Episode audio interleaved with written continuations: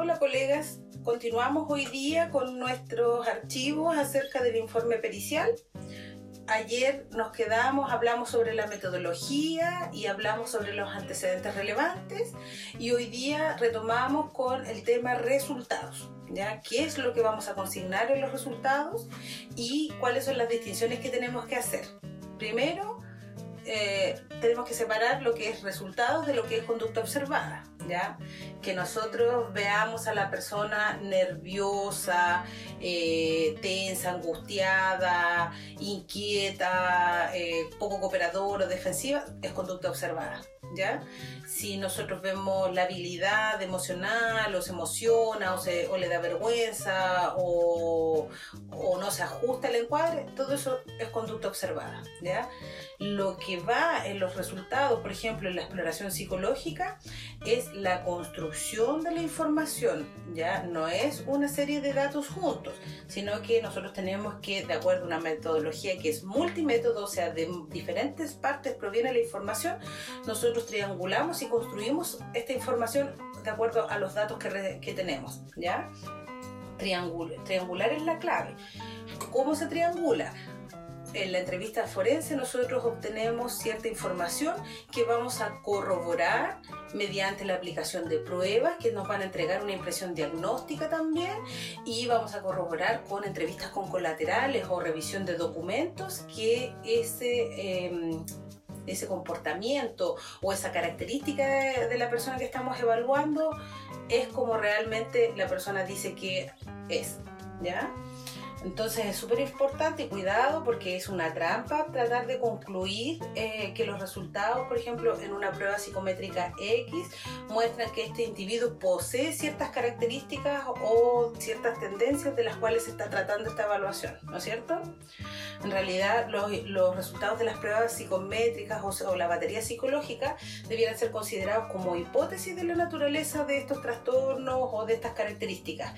Pero estas hipótesis tienen que ser corroboradas con otras fuentes, ¿no es cierto? Y estas fuentes pueden ser colaterales, otros informantes y documentales, ¿ya?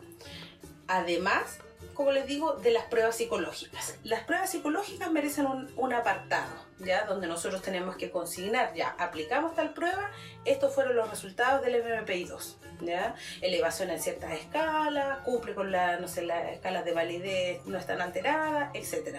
O el CUIDA, estos son los resultados del CUIDA, en honor a la transparencia, ¿no es cierto? Y a la posibilidad de replicar nuestros resultados porque, que fueron obtenidos mediante el método científico.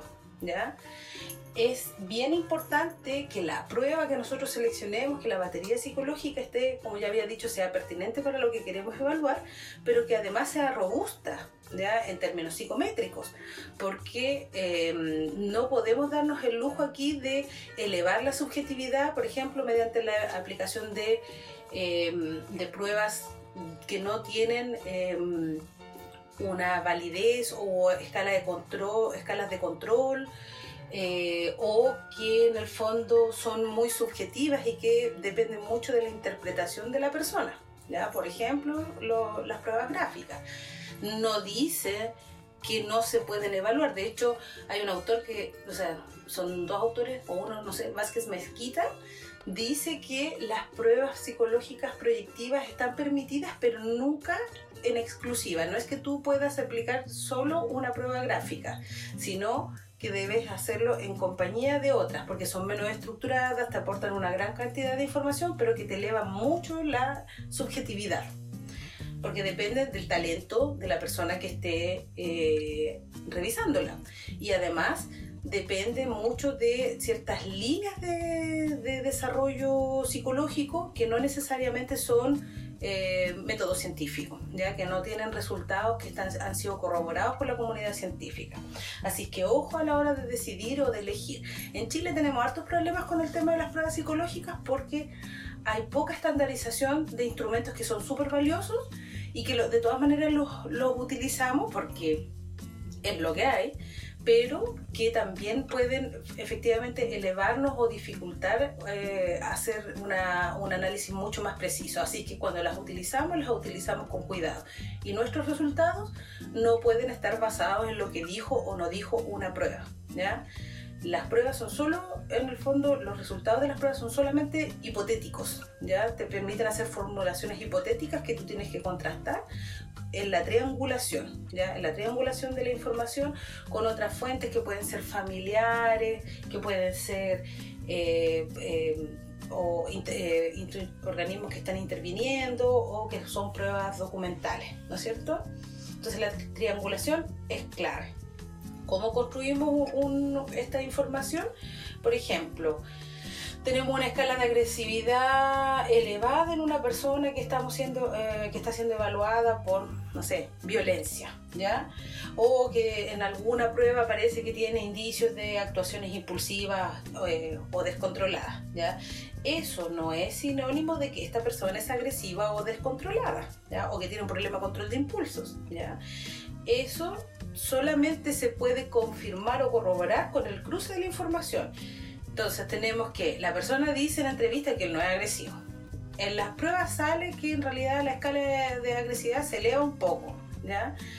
Eh, pero vamos a su entorno y vemos que la huella psicosocial que él ha dejado, no sé, pues entre sus familiares, sus conocidos, eh, donde trabaja o donde o, los programas en los que está participando, no hay evidencias de que esta persona tenga actuaciones agresivas. ¿ya? Entonces no podemos concluir que él es agresivo solo porque en la prueba apareció elevada esa escala se consigna la discrepancia. Y a lo mejor, en el fondo, podemos hablar de que potencialmente, bajo ciertas circunstancias, esta persona podría actuar agresivamente, que no es lo mismo que decir que él es agresivo. Eso, eso es un error de atribución fundamental.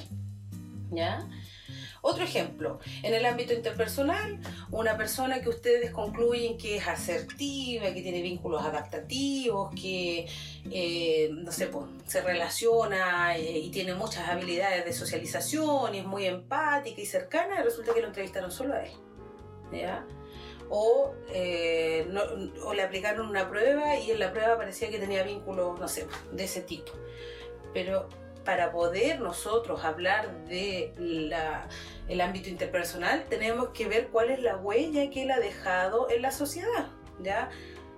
Resulta que esa misma persona que nosotros concluimos que es súper empática que es súper sociable y asertiva, tiene todos estos problemas de relaciones, se ha peleado con toda la familia y no se habla con este, y tiene antecedentes de amenazas en fiscalía y antecedentes de conducta violenta y ha cambiado múltiples veces de trabajo porque es súper conflictivo.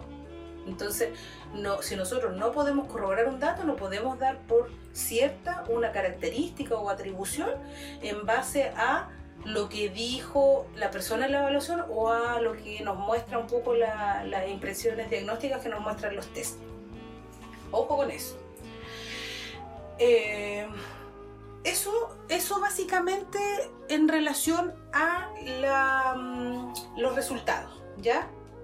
Ahora nos referimos a eh, la discusión forense. Respecto de la discusión forense, es importantísimo entender que este apartado se trata de establecer una relación entre los hallazgos que nosotros pudimos documentar o mediante evidencias y mediante las diligencias que realizamos, que practicamos, con la literatura científica, con la literatura respecto del fenómeno o del comportamiento que estábamos valorando. ¿No es cierto?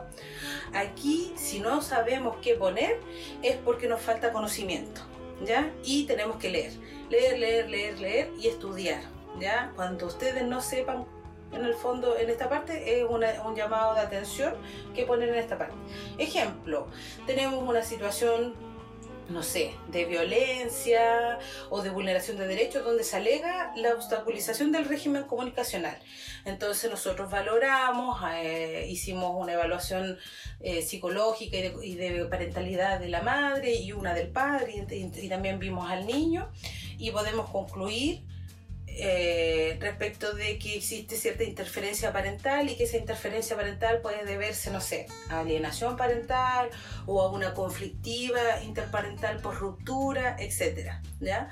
Entonces, todos esos fenómenos que ustedes pueden en el fondo manejar como hipótesis y que han tenido que descartar, tienen que buscarlos y dar cuenta de ellos aquí. Entonces esto que, nosotros pudimos apreciar se parece más bien a, no sé, un patrón de ruptura conflictivo que han manejado los padres durante este tiempo y que ha evolucionado y que se ha transformado en un divorcio destructivo y que está interfiriendo sus capacidades parentales para relacionarse y establecer una coparentalidad X, ¿ya?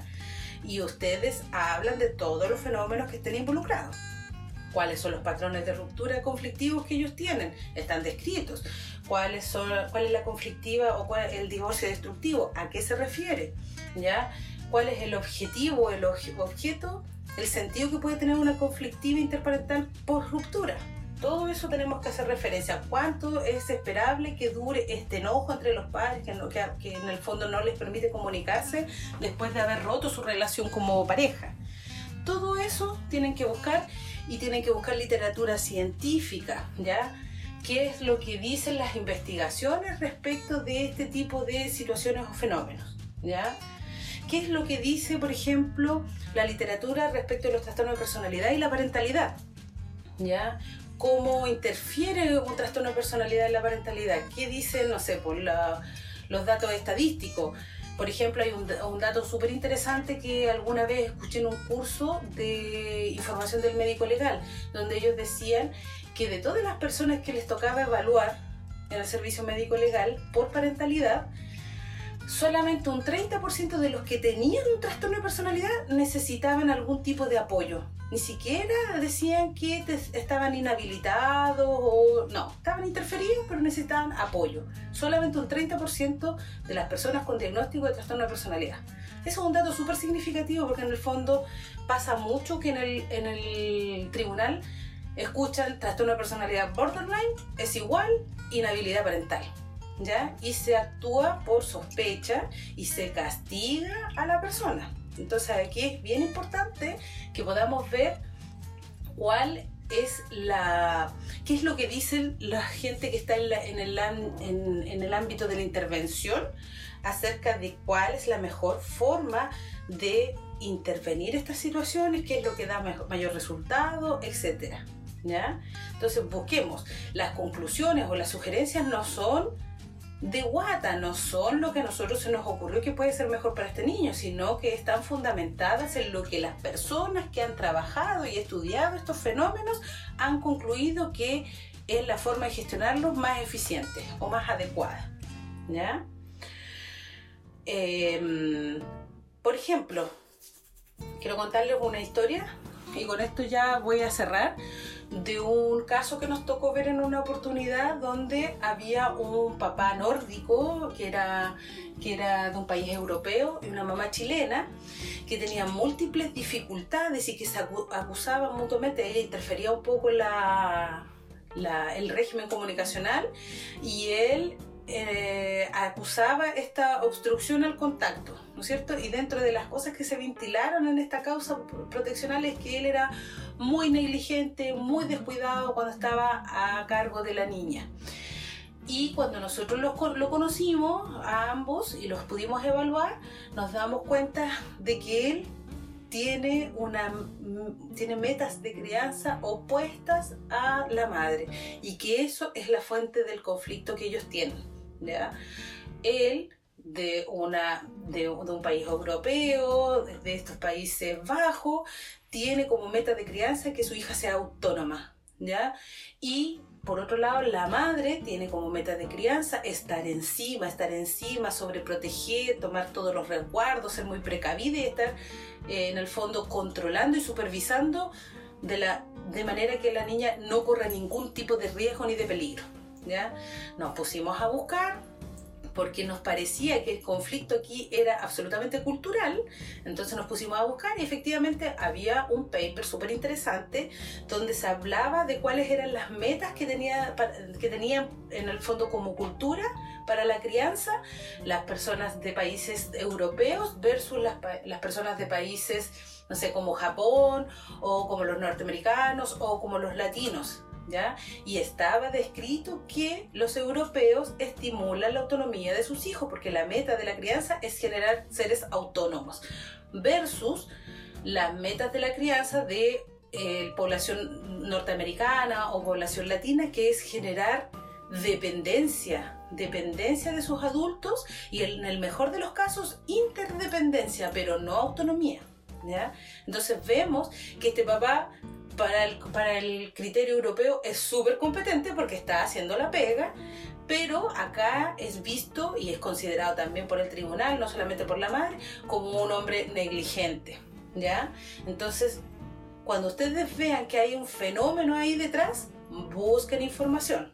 ¿ya? Em, eso, eso en términos de, de, de, la, de, la, discusión forense y de los resultados. ¿ya? Mañana vamos a hablar acerca de las conclusiones, cómo concluimos. Que estén súper bien. Saludos.